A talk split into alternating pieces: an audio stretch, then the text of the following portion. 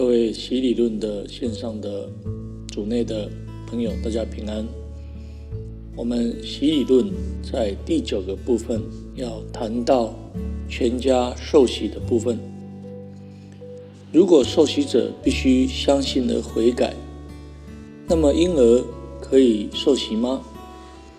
我们将从圣经里面有关救恩的教训和记载。以及新约中全家受洗的例子，来回答这个问题。圣经里面的家是由一家之主和他的全家人来组成的，这当然包括了配偶、儿女、同住的亲戚和用钱买来或出生在家中的仆婢。那这些家属是一个紧密的实体，因此以家长为代表。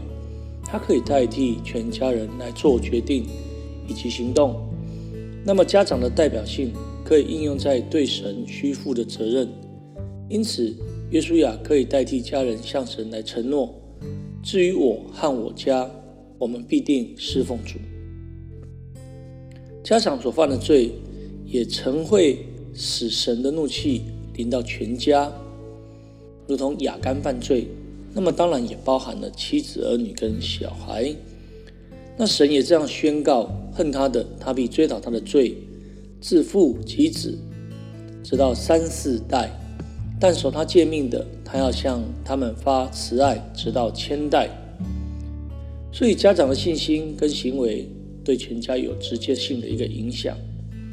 那么接下来我们要来谈谈全家人受洗的一个啊依圣经依据。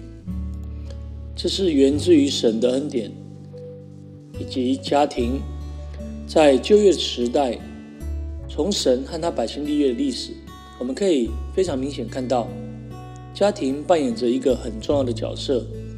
神不止赐恩和应许给个人，而是给全家。神与亚伯拉罕立约，应许他成为大国。神对他说：“我与你立约。”你要做多国的父。虽然神的约是与亚伯拉罕立着，但他要亚伯拉罕和他的后裔来守他的约。神吩咐亚伯拉罕和他的后裔来守他的约，是所有的男子，无论是家里生的或是银子买的，都要受割礼，借着割礼来守约，而这是世世代代必须守的约。虽然割礼只行在男孩的身上。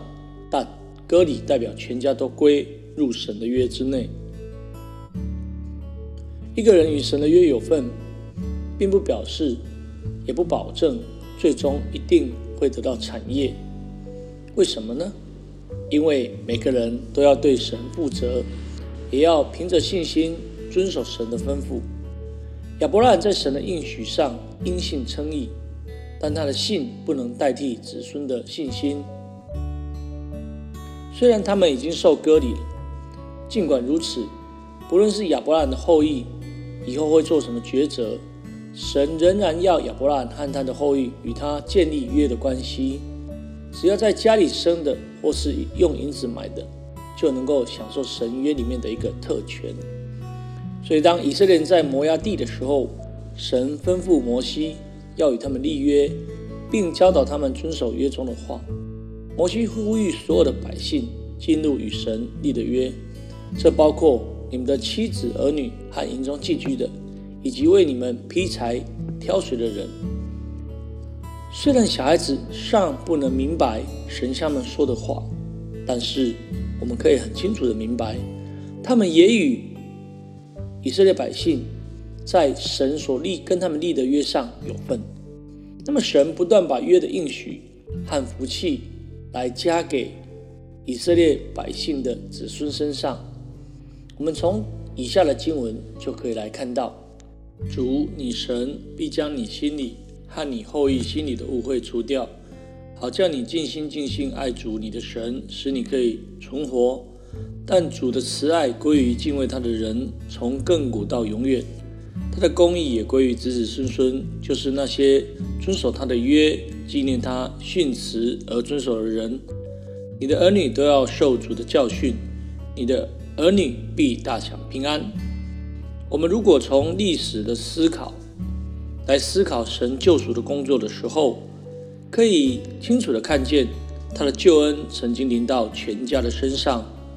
神还未以洪水毁灭凡有血气的之前，他应许要与挪亚立约，这约包括挪亚全家，并且神要挪亚进方舟的吩咐，不仅是给挪亚，也是给他的妻儿子儿妇。神毁灭所多玛和俄摩拉的时候，他纪念亚伯拉罕正在请父罗德所住的城的时候，就打发罗德从请父之中出来。虽然神主要关心的是艺人罗德，但他也拯救罗德的妻子儿女。当天使将罗德带出城，问他的时候：“你家里面还有什么人吗？无论是女婿儿女和这城中属你的人，你都要将。”他们从这地方来带出去，因为罗德的缘故，凡属罗德的人都蒙了怜悯。而神在逾越节保佑以色列百姓，也是以全家为单位。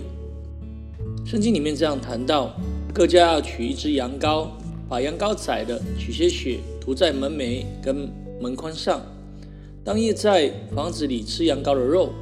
只有受了割礼的才可以吃逾越节的羊羔，所以神的救赎是建立于他和亚伯拉罕及其后裔的约上。当夜，神把以色列百姓领出埃及地，拯救他们脱离辖制。同样的，神带领他们经过红海，救他们脱离埃及的军兵。所有以色列人，不分年龄，都体验神大能的救赎。甚至那些没有能力自己选择离开埃及的小孩们也被领出来了，正如他们的父母，这些孩童们也在云里海里受洗归了摩西，并且吃了灵食，也从灵磐石喝了灵水。甚至当神的恩典临到非以色列人的时候，也包括了全家。那两个被喇合拯救的探子吩咐他要使他父。的全家都聚集他的家中，这样就可以免去灾祸。喇合因信得着应许的福气，也延伸到他父的全家。感谢主。那我们在这个段落就分享到这里。啊，这个段落谈的是旧约时代关于全家受洗圣经的根据。接下来我们会进入到新约时代。啊，全家受洗的一个根据，感谢神。啊，今天的分享就到这里，大家平安，大家再会。